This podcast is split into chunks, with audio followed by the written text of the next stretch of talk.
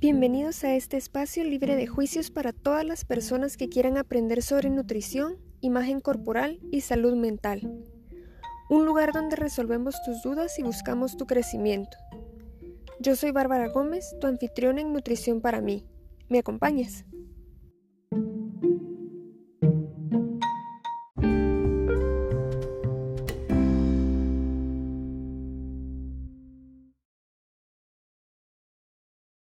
Hola amigos, bienvenidos a su espacio Nutrición para mí. Hoy vamos a hablar de alimentación intuitiva. Tenemos como invitada a Gaby Salazar. Ella es nutricionista egresada de la Universidad Rafael Andívar y está certificada en nutrición consciente y bondad corporal. Entonces, muchas gracias Gaby por aceptar la invitación. Aquí pues em, queremos resolver un poco nuestras dudas y que nos compartas información relevante sobre la alimentación intuitiva. Pues hola mi Bars, qué alegre, qué alegre estar acá y gracias a ti por la invitación y por el tiempo, estoy muy emocionada. bueno, vamos, a mí me gustaría empezar por, eh, primero por qué es la alimentación intuitiva, porque algunos han leído algunas cosas, otros no. Entonces, pues traigo a la mesa la definición que pude encontrar en el blog de Evelyn Tribole, que pues es quien eh, hizo el libro de alimentación intuitiva, y vamos a intentar traducirlo lo más literal posible. Entonces yo veía que ella decía que era pues una integración dinámica donde buscaba que estuviera conectado el cuerpo y la mente. Em, también eh, me llamó la atención pues que decía es un proceso personal. No hay forma de que esto lo estés haciendo bien o lo estés haciendo mal porque es un proceso personal. Y usaba también mucho la palabra pues honrar, honrar tu cuerpo, honrar tu hambre, honrar tu salud. Y pues em, todo esto por medio de escuchar a tu cuerpo. Em, y buscando pues satisfacer las necesidades físicas, psicológicas y sociales y pues al final englobaba todo el tema de salud. Nos gustaría escuchar tu opinión. Sí, pues así como tú decís, eh, también tenía yo la, la, definición por este lado, donde decías eh, la conexión de mente y cuerpo, también se conecta el instinto, la emoción y el pensamiento racional con esto del, del instinto, ¿verdad? A mí me gustaría como aclarar de que si no hubieran dietas, si no hubieran eh, estas reglas alimentarias que, te, que suelen haber, ¿verdad? Alrededor de, de, de la alimentación y todo esto, creo que la alimentación intuitiva sería comer, o sea, simplemente comer, porque es que también cuando nosotros estamos chiquitos, no se le está eh, juzgando al bebé como, ay, no, hombre, ya, ya tuviste mucha, ya tomaste mucha leche, ¿verdad? Y así, sino que ellos saben cuando ya tienen hambre y, y lloran, ¿verdad? Y así, entonces, poco, cuando vamos creciendo, ¿verdad? Vamos perdiendo ese instinto, pero por las reglas que, que nos ponen, ¿verdad? No es por juzgar tampoco, ¿verdad? Pero, por ejemplo, cuando se nos obliga a comer las verduras y hasta que no me termine yo el plato, no voy a jugar o no tengo derecho a postre, ¿verdad? Entonces hasta hasta ahí son chiquitos ya empiezan con la regla. Ajá, entonces ya perdemos esta conexión, entonces ya no me regulo yo, sino que tengo que, ¿verdad? Terminarme el plato y todo, entonces ahí es donde empezamos a, a, a desconectarnos, ¿verdad? De nuestras señales internas, ¿verdad? Como decías también, es un proceso personal demostrar respeto a tu salud prestando atención a tus señales corporales y satisfaciendo tus necesidades físicas y emocionales. Entonces ya no estamos hablando solo de lo físico, ¿verdad? Sino también estamos prestándole atención a lo emocional, que creo que muchas veces no se le presta tanta atención. Y eh, aquí al final tú sos el experto y tú sos el centro, ¿verdad? Es, es algo que es diferente al enfoque tradicional, ¿verdad? En, las cuales se te impone, ¿verdad? Un, un plan alimenticio o una, una dieta, como bien lo conocemos, en las cuales no se va a respetar entonces tu nivel de hambre o tu nivel de saciedad, sino que es, una cantidad específica y ya, y la, la tienes que seguir. Cuando al final pues el hambre es cambiante, ¿verdad? Entonces no es estática, y, y, nos desconecta entonces de realmente reconocer y respetar esas señales internas, ¿no? Incluso el plato saludable, pues que ponen que es el mismo para todos. Sí. Sí, cuando, cuando Sí, y que no, no estamos tomando en cuenta entonces de que tenemos diferentes necesidades. Eh, y tal vez me gustaría, saliéndome un poquito, me gustaría traer como un poco a la conversación del etiquetado frontal, ¿verdad? Cuando hablamos de, bueno, se habla, ¿verdad? De un exceso de calorías, de un exceso de no sé qué. Entonces, se habla de exceso, exceso, pero ¿en base a qué? ¿Verdad? Porque entonces estamos midiendo con la misma regla a un niño, a un anciano, a una mujer embarazada, a un adolescente, cuando en realidad pues todos tenemos necesidades diferentes. ¿Exceso para quién? ¿Verdad? Bueno, y, un atleta de alto rendimiento, ¿verdad? Entonces son, son poblaciones que todas tienen diferentes necesidades, entonces no podemos medir con la misma regla a todos, ¿va? Sí, y también en la alimentación intuitiva, pues eh, tienen 10 principios que bien decían, no se trata de que uno siga un orden o que uno siga de primero el principio 1, luego el 2, el 3, sino solamente fue para hacer un resumen de eh, cómo volver a conectar con esas señales de hambre y saciedad. Entonces, eh, me gustaría hablar un poco de los principios también para que los que nos están viendo y escuchando tengan una idea de cómo pueden iniciarse en este camino de la alimentación intuitiva. Eh, igual me gustaría decir los principios en orden, pues solo para llevar una continuidad, pero eh, no es que en este orden se tenga que seguir. Eh, el primero, pues creo que es el que más define a la alimentación intuitiva o el que más conocen todos, que es rechazar esta mentalidad de dieta. Y hablaba pues que esto incluía los planes de alimentación, porque habían personas que le cambiaban. Eh, bueno, ahora hago alimentación intuitiva porque no te estoy dando una dieta y te dan y te dicen que tienes que comer. Entonces, de todas maneras, es un plan de alimentación. Claro. Sí, lo que pasa es que también es algo, como decías, tal vez no es como que se pueda ir en un orden, pero sí este es, siempre es el primero por el cual pasamos, ¿verdad? Es, es rechazar esa mentalidad de dieta en la cual estamos dejando atrás toda regla alimentaria pero también estamos dejando atrás la importancia que se le suele poner al peso corporal, ¿verdad? Y nos vamos a enfocar entonces o te empezás a adentrar a un viaje em, en otro enfoque, ¿verdad? Y en otra perspectiva. Sí. Y hablaba pues de una escala del hambre. Para honrar tu hambre, eh, nos presentan una escala del hambre. ¿A qué se refiere con esa escala? Pues esa es como unir el principio 2 y el principio 5. El principio 2 es el de honra tu hambre y el 5 es sentir tu saciedad. Entonces, em, durante mi experiencia, la verdad es que sí, sí he descubierto, y lo digo porque también lo probé conmigo, ¿verdad? Y después con, con mis pacientes, en las cuales pues esto no se suele hablar tanto, ¿verdad? Y es que donde cuando llevamos un gran historial de dieta tras dieta tras dieta, eh, que pues podemos agregar de que pues al final las dietas no funcionan, parte de lo que hablábamos al principio de eh, el principio número uno de rechazar toda mentalidad de dietas porque las dietas no funcionan, si funcionaran con una bastaría, ¿verdad? Entonces cuando pasamos por un gran historial de dieta, eh, solemos entonces dormir también esas señales de hambre y de saciedad. Entonces ya no sabemos cómo se siente mi hambre, cómo se siente mi saciedad, o lo tendemos a confundir, pero sabiendo también, ¿verdad?, que pues al final las, las, estas dos señales se van a sentir diferente para cada persona. Entonces, esta escala de hambre y de saciedad nos ayuda, ¿verdad?, a ir descubriendo poco a poco cómo yo lo voy sintiendo, en qué grado, ¿verdad? Y es, es un viaje de autodescubrir, no es un viaje de bueno malo, de correcto o incorrecto, sino al final es personal, ¿verdad? Pero sí es algo que no se suele hablar tanto y en este, en este enfoque, ¿verdad? en el, enfoque de alimentación intuitiva, buscamos respetar esas señales y buscamos volver a confiar en nuestro cuerpo al, al respetar y escuchar estas señales.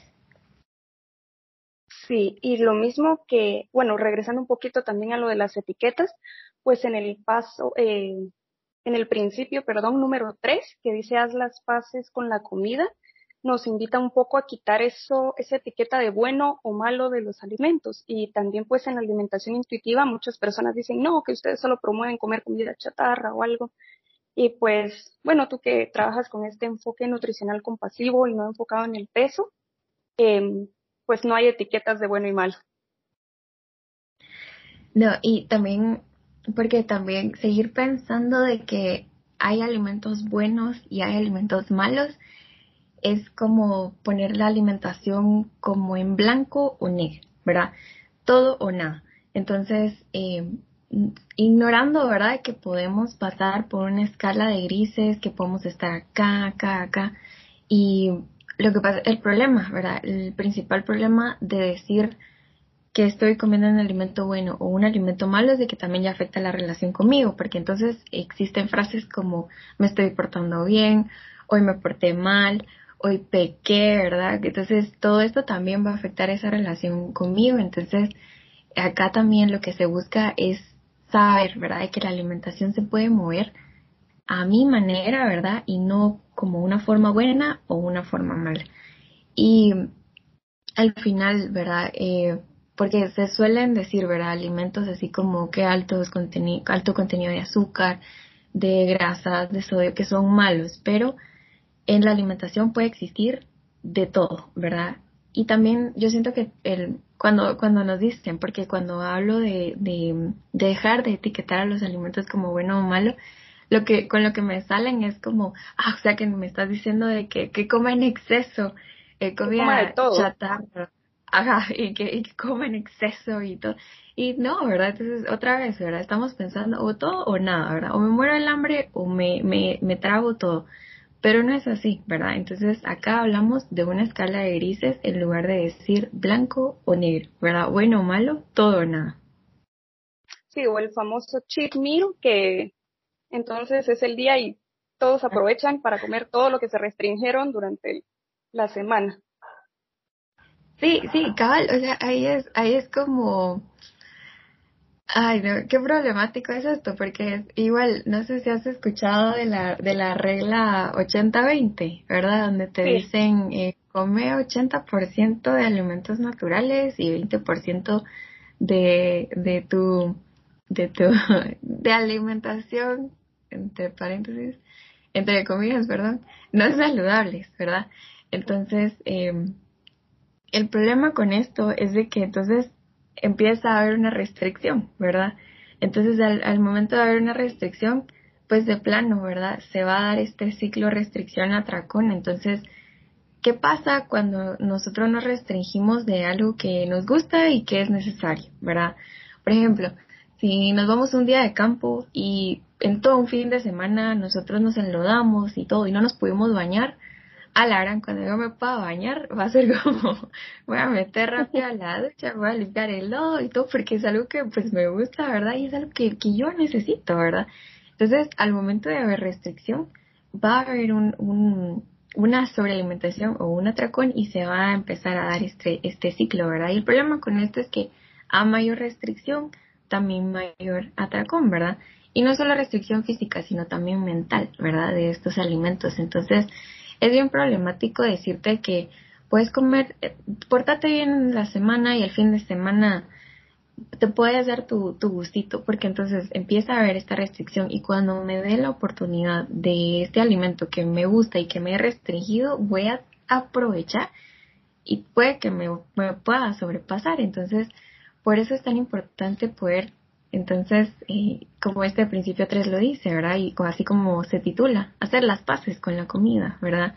Y poder recuperar esa paz al, al yo comer, ¿verdad? Dejando atrás toda mentalidad de, de dieta, ¿verdad? Y toda restricción. Sí, y todos los principios van bien conectados porque el siguiente desafía la policía de los alimentos. Entonces volvemos otra vez a tocar las etiquetas y pues este eh, también hay otra muy famosa de comer sin culpa. Entonces ahora venden brownies para que te los comas sin culpa, cupcakes sin culpa y bueno, toda una lista de alimentos para que comas sin culpa. Sí, y sí, y bueno, así como el principio 4 de la policía de la comida, eh, al principio, por lo menos yo no la entendía, era como, ¿cómo así? ¿Quién, quién es la policía? Pues, ¿no? Pero eh, son todos estos, aparte de los comentarios, ¿verdad? Que se pueden dar entre familia y amigos, de todo eso te lo vas a comer, solo eso vas a comer, otra vez te vas a repetir, o sea, todos estos comentarios, pues claro que afectan, ¿verdad? Al, nosotros, al momento de nosotros comer. Eh, podemos incluir, ¿verdad? Este etiquetado frontal que nos alerta, ¿verdad? De que pues como que hay un alimento que no, no debería yo estar comiendo. Em, pero también esa voz interna, ¿verdad? Que, que puede existir eh, al momento de, de haber vivido tanto tiempo con reglas alimentarias. Entonces, es entonces tratar, ¿verdad? En nosotros em, escuchar esa voz compasiva y que nosotros podamos ir, ir sanando, ¿verdad? Al final, esa relación con, con la comida y volver a recuperar esa paz, porque como decía, si no hubiera tanta red alimentaria, alimentación intuitiva sería simplemente comer y, y comeríamos tan tranquilos y, y, en paz, ¿verdad? Con lo que yo quiero y en la cantidad que yo quiero. Sí, bueno, ya hablamos un poquito de este, pero pues el siguiente principio, siente tu nivel de saciedad. Eh, pues, volvemos a hablar de la escala del hambre, pero mm, me gustaría un poco mencionar diferencia entre, porque tal vez decimos estoy lleno o ya no puedo comer más o a qué se refiere con nivel de saciedad. Pues al final sería como encontrar una saciedad cómoda, ¿verdad? Porque si bien es algo que cuando empezamos a, volver a confiar en nuestro cuerpo, ¿verdad? Al aplicar estos principios de la alimentación intuitiva, eh, saciedad a mí me sonaba como a cuando te desabrochas el botón del pantalón, ¿verdad? Porque ya no aguantas, entonces, o sentir la comida que ya la tengo hasta aquí en la garganta y estoy bien inflada y todo, pero eh, saber de que también puede existir, ¿verdad? Una, una saciedad cómoda, ¿verdad? Entonces, eh, esto también juega parte, ¿verdad? El poder estar del todo presente, ¿verdad? Cuando yo estoy comiendo y tratar de disminuir las distracciones, ¿verdad? Al momento de, comer. Entonces, por ejemplo, si yo solía comer viendo una película, eh, no me voy a dar cuenta y solo va a desaparecer todo lo que está en el plato y, y como, ah, bueno, ya, ya, ya comí, no, no me di cuenta, no me di como ese tiempo para mí, ¿verdad? De decir, me, le voy a prestar atención a mi plato y también recordar de que pues al final no va a ser tan necesario terminarme todo el plato, ¿verdad? Puede que también nosotros tengamos esa mentalidad de que tengo que dejar el plato vacío porque así me enseñaron, pero eh, puede que no, ¿verdad? Puede que mi saciedad llegue a este punto, ¿verdad? Y bueno, me quedó tal comida, tampoco es tirarla, sino saber de que la puedo guardar y la puedo consumir después. Pero entonces también es como respetar esa, esa saciedad. Y esto es algo que sí, sí cuesta, ¿verdad? Al momento de tener una, un historial tan largo de dietas, que ya ni sé cómo se siente esa saciedad, ¿verdad? Entonces es volver, como decía, a, confiar en tu cuerpo, ¿verdad? Y a poder aprender a respetar y a cuidarlo, ¿va? De manera integral.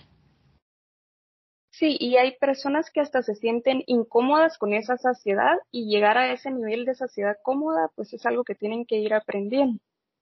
Claro, sí, sí, sí.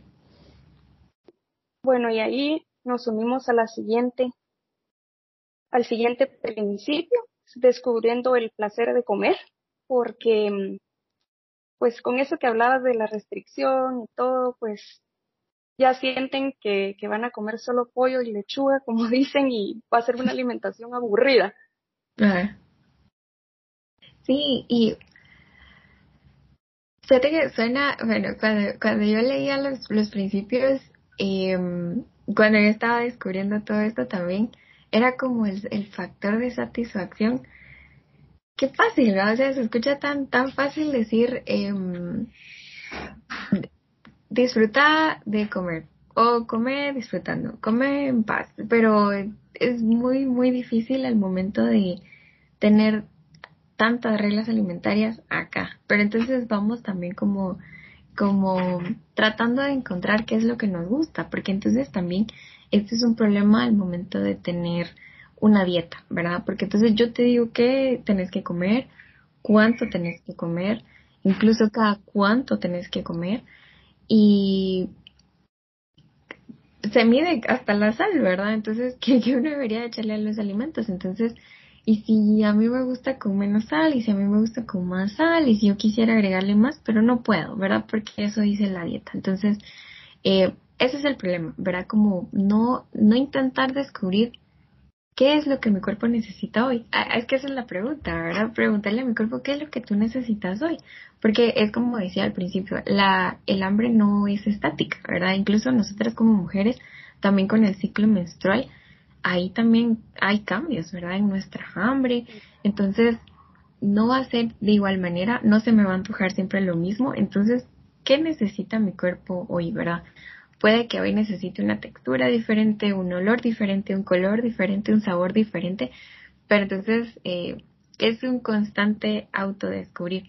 Y es bien importante, como hablaba al principio, siempre recordar que pues esto al final no es un camino de bueno o malo, ¿verdad? Porque si bien sí cuesta, pero entonces también recordar de que si yo pasé tal vez tres años en guerra con, con los alimentos, va a ser muy difícil que en un mes por ejemplo, ¿verdad? Yo ya estoy en paz y todo, sino que es, es un, es un camino donde tengo que aplicar mucha, mucha compasión hacia mí, ¿verdad? Y mucho respeto hacia mi cuerpo, sabiendo de que pues va a tomar su tiempo y, y también como paciencia, ¿verdad? Porque también solemos ser como muy duros con nosotros mismos y durante este sí. puede que también, ¿verdad? Entonces, recordarme, ¿verdad? De que el por qué yo lo estoy haciendo, por qué me quiero recuperar, por qué quiero tener paz, ¿verdad? Al momento de comer y, y poder lograr, ¿verdad? Encontrar ese factor de satisfacción que de igual manera se va a sentir diferente en cada persona.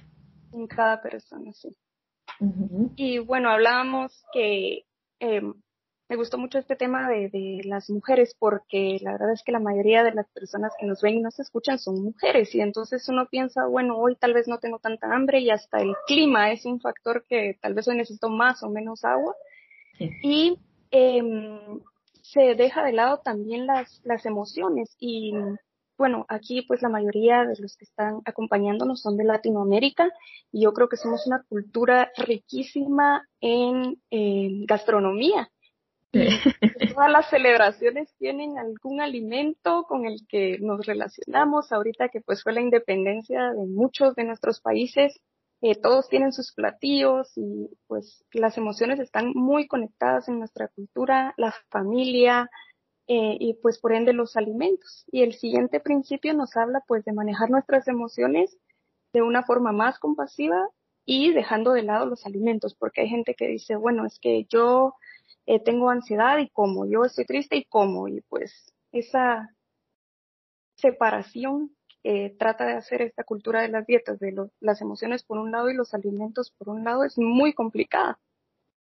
Y yo creo que tocaste, tocaste un punto bastante importante para este principio, ¿verdad? El hecho de que pues toda celebración tiene comida. Y lo que pasa es de que la comida al final encierra muchas cosas, ¿verdad? Entonces, como decías, encierra tradición, encierra emociones, encierra experiencias, encierra eh, recuerdos. Entonces, eh, así como, no sé, estos tamales me recuerdan a mi abuelita o este pastel, ¿verdad? En el cumpleaños, en los cumpleaños que hay pastel, en, en todas las celebraciones, ¿verdad?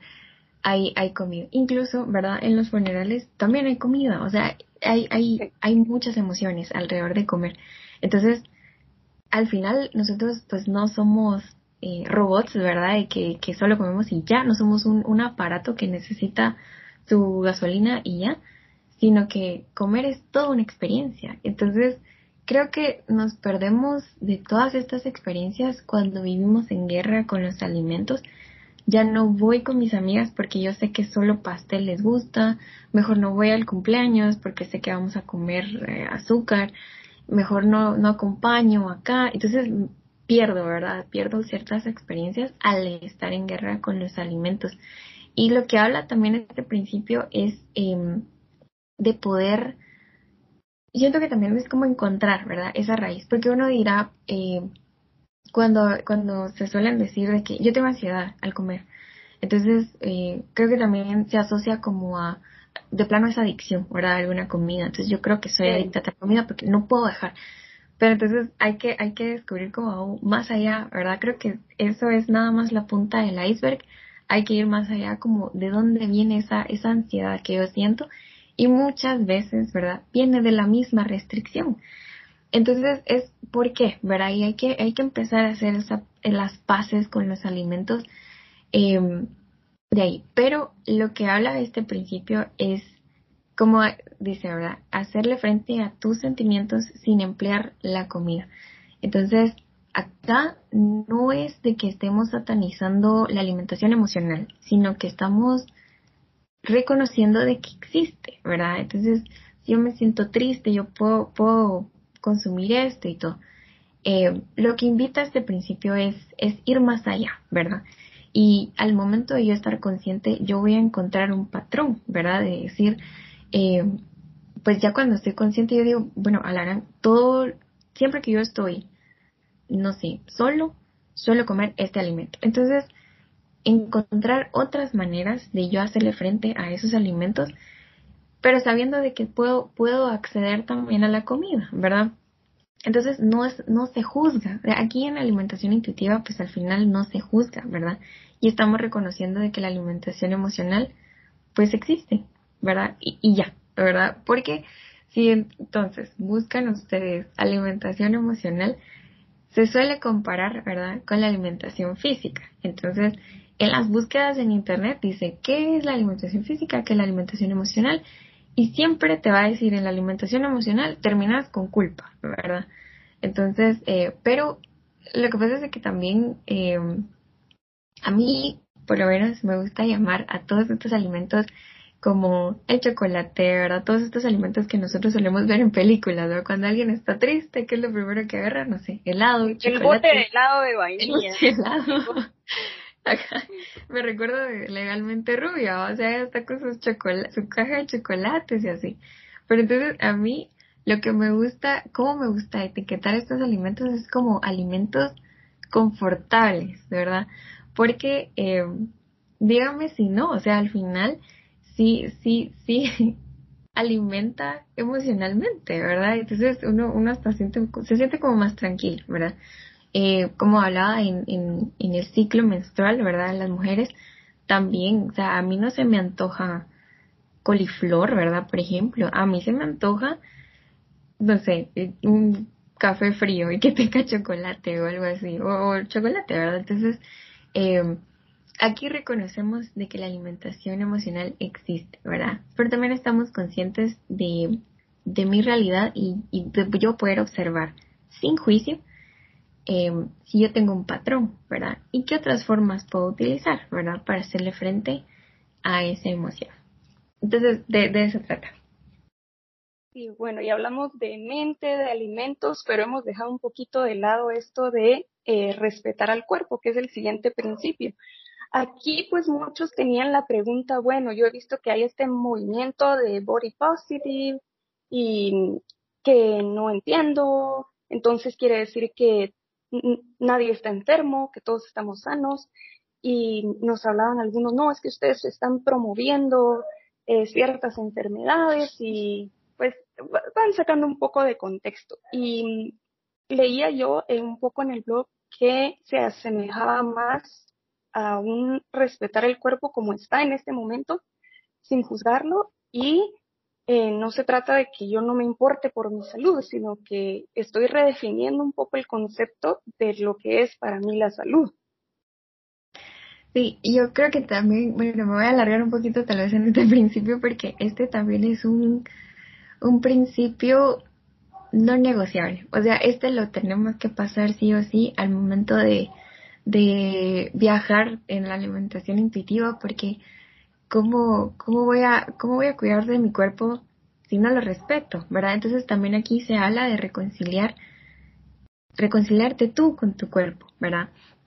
Eh, como decías, lo del body positive, o sea, la, al final lo que habla es que tu cuerpo es bueno, ¿verdad? Que tu cuerpo es, es, es lindo y todo. Eh, pero por lo menos nosotras como mujeres sí solemos suele haber como mucha dificultad de aplicar ese respeto hacia nuestro cuerpo por todo el bombardeo que nosotros sufrimos desde chiquitas, ¿verdad? Entonces, eh, que en chiquitas, cuando estamos chiquitas, pues no hay representación de todos los cuerpos, ¿verdad? Lo que vemos son princesas de Disney y, y Barbies con la misma cintura, con el mismo cuerpo, ¿verdad? Y Mónico. Eh, cuando nosotros estamos adolescentes, que empiezan eh, comparaciones, qué dietas, qué consejos, y más ahorita con tanto, tanta bulla en redes sociales sobre qué hacer, qué no hacer, cómo lograr el cuerpo ideal y todo. Eh, es muy difícil, ¿verdad? Pasar por la adolescencia de una manera tranquila, ¿verdad? Y, de una manera en paz con tu cuerpo. Cuando vamos creciendo y, y, no sé, cuando te vas a casar, ¿verdad? Que debes lucir perfecta, que debes, debes lucir lo más pequeña posible y todo. Cuando tenés a tus hijos, que no se te note, que no eh, ganes tanto peso, eh, que recuperes tu pe el que tenías antes. Eh, que no envejezcas, ¿verdad? Porque no, la mujer caduca a cierta edad, entonces, entonces toda la vida pasamos por bombardeo. no lo dejan vivir en paz No nos dejan vivir en paz, entonces es bien difícil eh, como pensar en, en un positivismo, ¿verdad? En este body positive, por lo menos para mí lo era. Entonces, también podemos hablar entonces de una neutralidad corporal, ¿verdad? De decir, eh, independientemente de cómo esté mi cuerpo hoy, lo voy a respetar, ¿verdad? Entonces, creo que cuando la gente escucha por primera vez alimentación intuitiva, no etiquetar a los alimentos como bueno y malo, respeta tu cuerpo, salen de una vez con que, ¿cómo así? O sea, como decía, están promoviendo la, obesidad. Eh, o sea, estás diciendo que, que comas en exceso. Pero tiempo, o sea, nadie está leyendo de que es respetar nuestro cuerpo, es cuidarlo, y es, es cuidarlo de una manera integral, ¿verdad? Porque entonces cuando, por ejemplo, si yo me voy a meter a una dieta y yo sueño con el cuerpo ideal y todo, yo lucho y todo, pero no me estoy enfocando en cómo está mi cuerpo hoy, ¿verdad? Entonces, eh, eso es, es desligarnos un poquito de eso. Aquí dejamos atrás, ¿verdad? El, el pensamiento de, del peso corporal, aquí dejamos el peso fuera de la ecuación y nos concentramos en cómo está nuestro cuerpo hoy sabiendo de que la salud y el bienestar puede lucir de manera diferente. No necesariamente es un cuerpo delgado, un cuerpo tonificado, ¿verdad? Y que un cuerpo grande es enfermedad y todo. Aquí no estamos hablando de esto, aquí estamos hablando de cómo está tu cuerpo hoy y cómo aprender a respetarlo, ¿verdad? Em, y también hablar, ¿verdad? De em, la violencia estética hacia las mujeres y la gordofobia. O sea, aquí, aquí es bien importante hablar de todo esto y por eso digo, cuando la gente solo me bombardea con que qué es lo que estoy promoviendo y que qué insano y que qué irresponsable de mi parte, yo lo que busco no es entonces un descontrol, yo lo que busco es que cada persona, que cada cuerpo pueda vivir en paz con, con ellos mismos, ¿verdad? Que cada cuerpo pueda tener representación y que haya espacios seguros para todos, porque entonces también, si podemos hablar de esto en este principio, eh, cuando las personas con cuerpos grandes van al médico, cualquier padecimiento se lo achacan al peso, ¿verdad? Entonces es, eh, me duele el estómago, me duele la cabeza, me duele, no sé, la rodilla o algo así, todo es, bueno, pierde peso y, y, y ya y no se, no se indaga más allá. Recordemos, ¿verdad?, de que también en cuerpos delgados hay dolor de rodilla, hay diabetes, hay hipertensión, hay dislipidemias, o sea, no, no hay eh, esa, esa eh, como causa directa, ¿verdad? Entonces, lo que uno dice es, ah, no, pero mayor peso es mayor enfermedad. Pues si bien hay un factor de riesgo, no es la causa directa. Y como lo digo, en cuerpos delgados también existen estas enfermedades. En cuerpos delgados también hay dolor de rodilla, entonces dejemos de decir, ah, el dolor de rodilla es puramente por el peso corporal. Pueden haber otras causas, ¿verdad? Entonces, eh, se busca entonces un lugar seguro para todos y es buscar también eh, respeto e igualdad para todos los tamaños de cuerpo. Sí, incluso uh, cuando van a ciertos lugares, no sé, al gimnasio o se suben a un avión o van de vacaciones o incluso este famoso qué valiente porque fue a la playa en bikini, ¿cómo puede ah. mostrar su cuerpo así? Entonces, a otras personas no les haríamos ese comentario. Sí, sí, o sea, es, es eso, de que se suele como suponer, ¿verdad? Se supone, ¿verdad? De que entonces un cuerpo grande está enfermo y un cuerpo delgado está sano. Y no es así, ¿verdad? Cuando, cuando, cuando pensamos así, es muy dañino, es muy dañino. Entonces, si tanto les importa la salud de estas personas, eh, dejen de ver el peso, ¿verdad? Se puede ver muchas más cosas. Entonces podemos ver bioquímica, podemos ver hábitos alimenticios, pero incluso tal vez un detalle más importante, ver el historial de dieta, ¿verdad? Porque también cuando pasamos de dieta en dieta, eh, nuestro metabolismo también va a cambiar. Por lo mismo, ¿verdad? Entonces, si, si podemos regresar a ese tema, ¿verdad? ¿Por qué las dietas no funcionan? Es porque, pues, solo para contarles, ¿verdad? Pero hay un estudio en el cual eh, se habla de, de, esto, ¿verdad? De que las dietas al final no funcionan y si bien puedes perder peso, ¿verdad? En un plazo de 2 a 5 años puede que recuperes ese mismo peso o más, pero es porque el metabolismo cambia. El cuerpo sabe, ¿verdad? De que se, se tuvo que poner en hambruna. El cuerpo no entiende que es para perder de peso. Entonces él lo que entiende es, no puede volver a pasar. Ajá, no me puedo que volver a quedar sin energía. Entonces trata de reservar aún más y por eso es que tal vez en esa primera dieta pudiste bajar mucho peso y después va a costar más y después va a costar más y después va a costar más. Pero es porque el cuerpo está tratando de adaptarse a eso. Ya, ya no quiere volver a pasar por esa hambruna, por esa falta de energía. Entonces el metabolismo cambia. Y cuando solo evaluamos qué estás comiendo y todo, no, no estamos viendo más allá. Si, si pudiéramos preguntar por cuántas dietas has pasado, creo que entenderíamos también muchas cosas.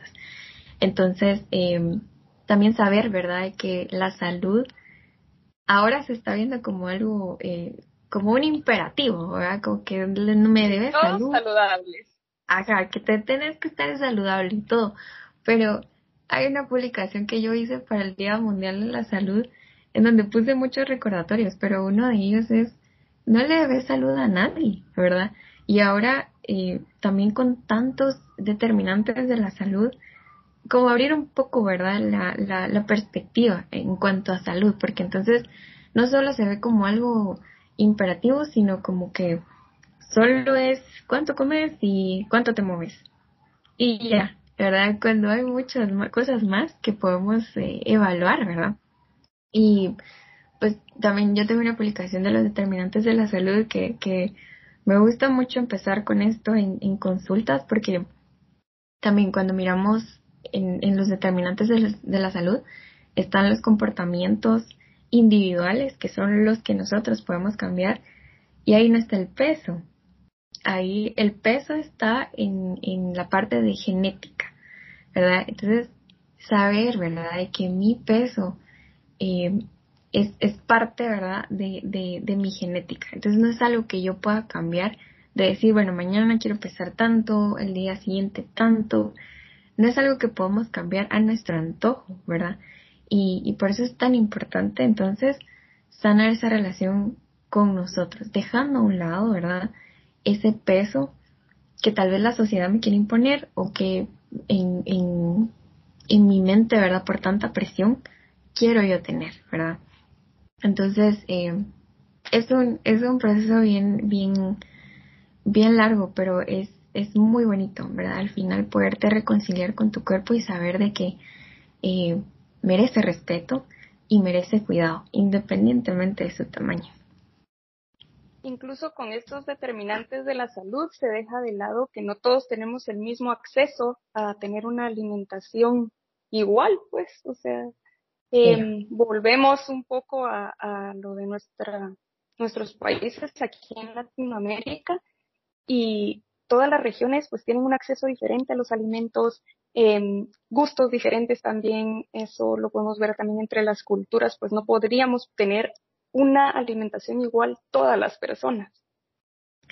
Sí, entonces también, ay, mira, qué, qué importante eso porque también eh, en enfermedades crónicas no transmisibles, y, y si puedo poner el ejemplo, tal vez como en diabetes tipo 2 específicamente, se le suele culpar mucho a los pacientes, ¿verdad? De decir eh, que de plan usted no se, no se cuidó, de plan usted comió en exceso esto y todo, pero ¿por qué no vemos más allá? Y como decís, en, en, en nuestro país, ¿verdad? Bueno, en, en países latinoamericanos, la desigualdad es bien predominante. Y ahí acceso económico y disponibilidad de alimentos frescos no hay. Incluso, ¿verdad? Eh, ¿Cómo le vamos a decir a, a, estas personas, lave sus alimentos, tenga buena higiene, cuando no hay acceso a agua potable? Entonces ahí, en esas áreas es más fácil conseguir un alimento en, en la tienda, ¿verdad? Y es más barato que obtener alimentos frescos y todo. Entonces es ir mucho más allá. Ahí no podemos decir eh, lo que te decía, ¿verdad? Como alimentos frescos y practique buena higiene y tenga una alimentación completa cuando, cuando no se puede, ¿verdad? Entonces, eh, todo esto, ¿verdad? Al final juega parte de lo que es la salud. O sea, los determinantes de la salud también es, es genética, comportamientos saludables, factores sociales, ambientales, acceso a servicios de salud. Acceso a servicios básicos no todos lo tienen. Y por eso es tan importante dejar de verlo como como algo general, sino ver, ver a cada paciente como todo un mundo, ¿verdad? Como algo individual.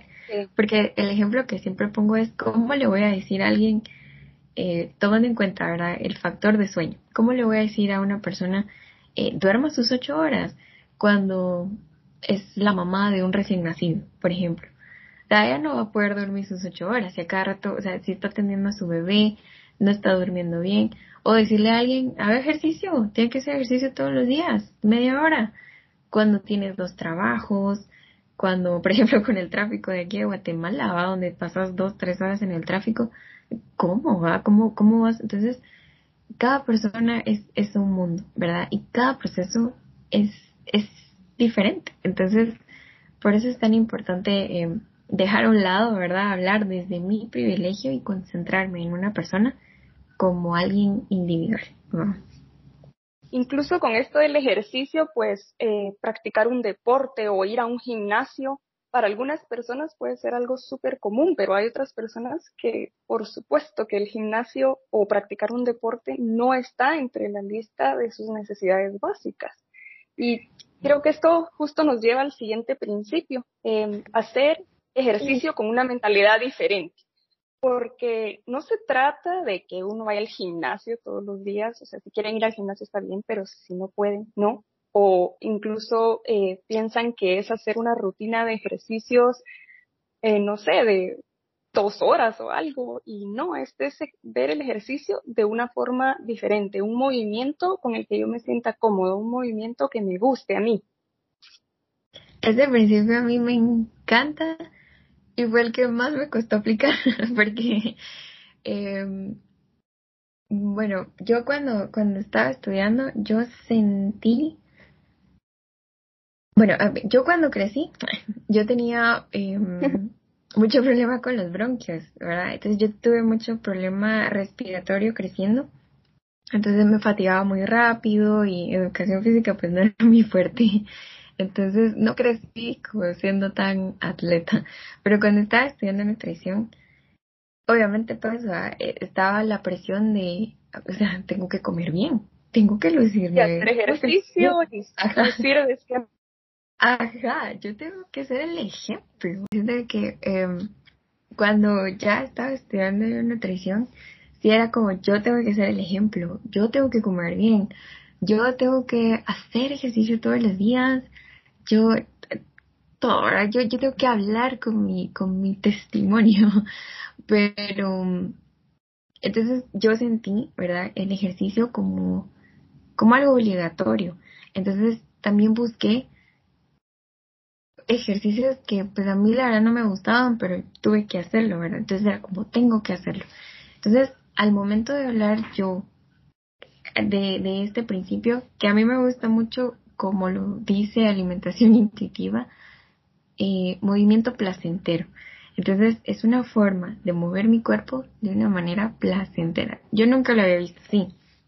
Entonces, eh, sí me costó un poco, ¿verdad?, sanar la relación con, con el movimiento, porque por mucho tiempo yo creí que era obligatorio y me gasté haciendo ejercicios que no me gustaban y no lo disfrutaba. Entonces, eh, creo que también es importante aclarar, ¿verdad?, que no necesariamente tengo que yo estar súper sudada y que tengo que amanecer adolorida el otro día de que ya ni me puedo levantar del dolor y, desgastarme y todo, porque hay muchas cosas que podemos hacer para mover nuestro cuerpo y que sea placentero, ¿verdad?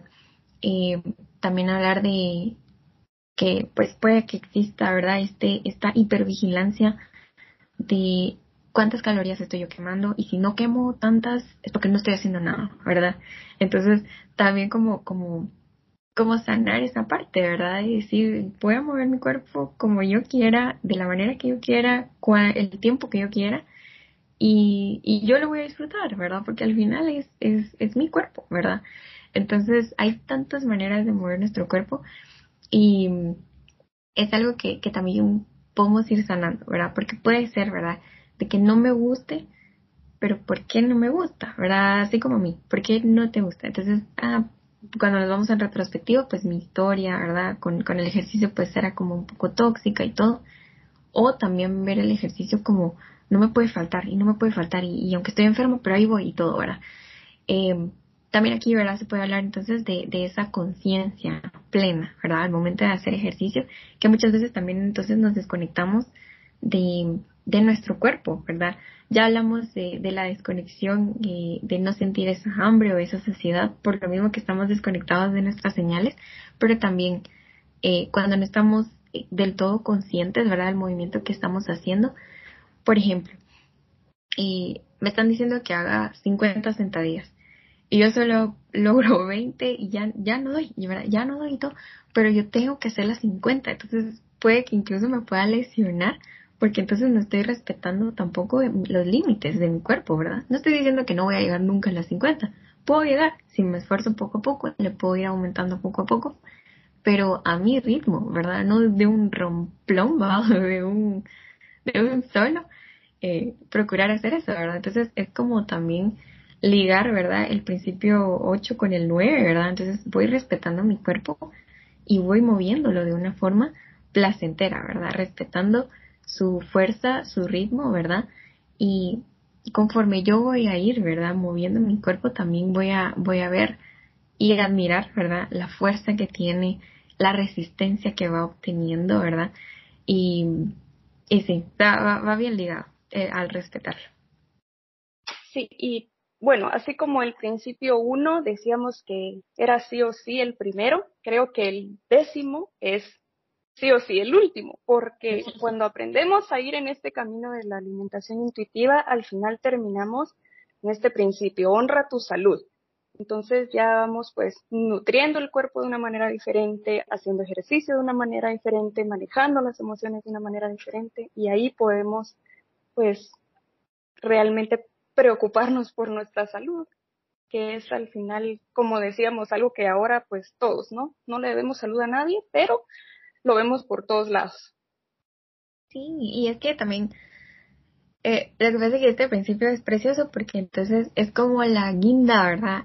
Al final del pastel. Así como decía, yo creo que este es como para cerrar ya con broche de oro lo que es alimentación intuitiva, porque toda la alimentación intuitiva se trata de cómo estoy comiendo, ¿verdad? Y ya de último dejamos qué es lo que voy a comer, ¿verdad? cómo voy a entonces preparar mis alimentos, de qué manera yo, yo voy a comer, ¿verdad? Y sabiendo de que entonces es, va a ser totalmente diferente a como tradicionalmente es, ¿verdad? Porque entonces vemos como tener que comer esto y voy a bajar tanto, ¿verdad? Me voy a concentrar en el peso y en tanto tiempo debería yo de Cabe aquí es, es diferente. Primero exploramos, ¿verdad?, cómo está nuestra, nuestra alimentación, abarcamos la parte de mi cuerpo, abarcamos la parte del movimiento y ya de último ya voy a poder cuidarme de una manera integral, ¿verdad? Porque entonces ya vamos como fusionando todo, ¿verdad? y ya voy a poder eh, cuidarme, pero también respetarme y, y apreciando, ¿verdad? También lo que mi cuerpo hace. Entonces, siento yo de que es verlo de una manera diferente, pero al final esto como no fue inventado, no no no es una creencia que yo tenga, yo no me lo inventé, ¿verdad? Sino que está basado, ¿verdad? En ciencia. Eh, mucha gente que ha pasado por esto también ha mejorado, ¿verdad? Eh, ¿Qué les digo yo? Marcadores bioquímicos, ¿verdad? Su estilo de vida es, es diferente porque entonces se ve de una manera diferente. Y como decía, salud y bienestar se ven diferentes en cada persona. Entonces, esto sí es algo, es como, como cuidarnos, pero de una manera más amable, ¿verdad? A decir, cuidarme, ¿verdad? Entre comillas, pero enfocándome en que tengo que obtener tal cuerpo, ¿verdad? O tal peso o tal tamaño, ¿verdad? Entonces aquí voy respetando mi cuerpo y cuidándolo de, de manera integral y de una manera más amable. Sí, y también, bueno, una pregunta que se repitió bastante y que creo que es eh, importante tocar, es que ya dijimos que quitamos el peso de la ecuación y quitamos también las dietas de la ecuación. Pero si uno le pregunta a alguien, pues cuando vas al nutricionista, ¿qué hace? Lo primero es que te pesa y luego pues te da un plan de alimentación. Entonces, ¿qué puedo esperar yo como paciente si voy con una nutricionista que pues esté más enfocada en esta alimentación más compasiva, en una nutrición más amable, donde yo voy a ser el protagonista? ¿Qué puedo esperar? Eh, me gustaría empezar respondiendo esta pregunta eh, con una publicación que yo recién hice de que, bueno, no te reciente, pero yo, yo puse en la publicación de que ni mis muchos años de estudio me hacían un experto en tu cuerpo. Al final, el experto en tu cuerpo sos tú, ¿verdad? Entonces, eh, cuando nosotros vemos a los pacientes de, con este enfoque diferente, como decía, ¿verdad? Entonces no nos vamos a enfocar en el peso. esa primera sesión no es quiero ver tus medidas, cuánto es tu peso, cuánto medís, ¿verdad? Medite acá, medite allá. Y bueno, y, fijar los objetivos, ¿verdad? De aquí a tanto, bueno, tienen que estar a, este, a este número, ¿verdad? A este nivel. Si no es más allá. También a mí me gusta, no me gusta decir asesoría nutricional porque ya la palabra asesoría entonces encierra el decirte estás bien, estás mal, vamos mejorando, vamos empeorando, ¿verdad? Sino es, es al final un acompañamiento, ¿verdad? Em, yo no me pongo en un nivel alto y el paciente hasta acá abajo y, y yo te voy ayudando porque yo soy la experta, ¿verdad? Sino cómo yo te puedo apoyar y también proveo de herramientas para, para que ellos puedan entonces encontrar ese camino, ¿verdad? Porque entonces se abarca todo lo que, lo que hablamos de alimentación intuitiva. También tengo la parte de, de alimentación consciente que, que recién acabo de, de también eh, empezar a practicar, ¿verdad? Pero entonces es abarcar todo esto para que cada persona, ¿verdad? Y pueda encontrar eh, específicamente lo que necesita, porque entonces tampoco yo proveo de mandamientos o, reglas, ¿verdad? De que tenés que hacer esto, sino yo lo que doy también son herramientas, pero también soy, doy recomendaciones. Y, y vamos, ¿verdad? Acompañando y encontrando el camino de cada quien. Porque como bien dijimos, el hambre, la saciedad, el bienestar, eh, ¿verdad? El autocuidado, el movimiento, la satisfacción, o sea, todo esto se ve diferente en cada persona, entonces me gusta enfocarme en cada persona como todo un mundo, ¿verdad? Un mundo diferente. Em, y también quisiera agregar de que, por lo menos yo, cuando empecé a descubrir que tal vez había algo más allá, fue cuando empecé ya a, a atender pacientes y una persona que se acercó a mí y me dijo, yo la verdad no sé qué es lo que estoy haciendo mal, solo no logro bajar de peso, ¿verdad? Entonces, eh, me buscó a mí porque, claro, nosotros pensamos de que los nutricionistas, ¿verdad? Nos van a ayudar a, bajar de peso, pero es también la fama que nosotros hemos, nos hemos hecho, ¿verdad? Como profesionales. Y como que solo eso hacemos, ¿verdad? Eh, esta persona me buscó y me dijo, mira, hay algo malo que yo estoy haciendo, ayúdame a descubrir qué es porque no logro bajar de peso. Ok, entonces yo empecé a aplicar todo lo que yo aprendí, ¿verdad? En, mis estudios. A buscar la fórmula mágica. A buscar la fórmula. Ajá. Entonces yo, yo, bueno, le pregunté todo, le pregunté su, su historial, ¿verdad? Su, su frecuencia, o busqué en su alimentación, en su clínica, en su bioquímica, en, en sus hábitos. Bueno, no en sus hábitos, yo no me enfocaba en hábitos, yo me enfocaba en la alimentación, solamente, va. Entonces, eh, traté de buscar, pero como, como, ¿qué va? ¿Qué es lo que está pasando con ella? ¿Por qué no está bajando de peso? Y la verdad es que yo, con mi mentalidad peso centrista en ese entonces, yo no encontré nada que, que ella pudiera mejorar. Su alimentación era bastante completa, era bastante... Sí, o sea, ella, o sea, ella bueno, comía como, como yo pensaba, de manera saludable. Ella, ella hacía ejercicio y todo, o sea, todo estaba como en su lugar y dije, pero, o sea, ¿por qué ella no está bajando de peso? Entonces, ahí fue cuando fui más allá a buscar como cuál es la solución o qué es lo que está pasando aquí. Y fue justo cuando empecé a, investigar, cuando encontré algo que se llamaba salud en todas las tallas, luego busqué algo que se llamaba alimentación intuitiva y así fue como empecé a encontrar recursos, perfiles de personas, profesionales. Y ahí fue donde me abrió bastante la mente. Un mundo. Un mundo. Encontré un mundo precioso y dije, no, aquí me quedo. O sea, de aquí soy. De aquí soy. Y así fue como también yo regresé con ella, porque yo sí estuve un tiempo con ella diciéndole, y si tratamos acá, y si tratamos allá y todo, pero yo atendía, la atendía a ella y atendía a otras personas, y sí me tuve que regresar con ellos a disculparme también porque también yo hice daño, ¿verdad? Perpetuando, eh, imponiendo, ¿verdad? Pérdida de peso o imponiendo ciertas cosas y no respetamos entonces su cuerpo, ¿verdad? Sus hábitos. No busqué más allá. Yo me quedé en la alimentación y ahí estuvo, ¿verdad? No, no indagué más allá y, y sí, como profesional, yo hice daño, ¿verdad? Entonces me tuve que regresar a disculparme porque no estaba yo eh, investigando más allá. De esta manera también, pues yo, pues ella, ella sí continuó conmigo, ¿verdad? Eh, a pesar de, de, todo esto. Y logramos también como encontrar un, un autocuidado integral para, para ella, ¿verdad? Ella pudo encontrar una manera de cuidarse independientemente del tamaño de su cuerpo. Y yo también descubrí una manera muy, mucho más amable, ¿verdad? para, para poder atender a mis pacientes.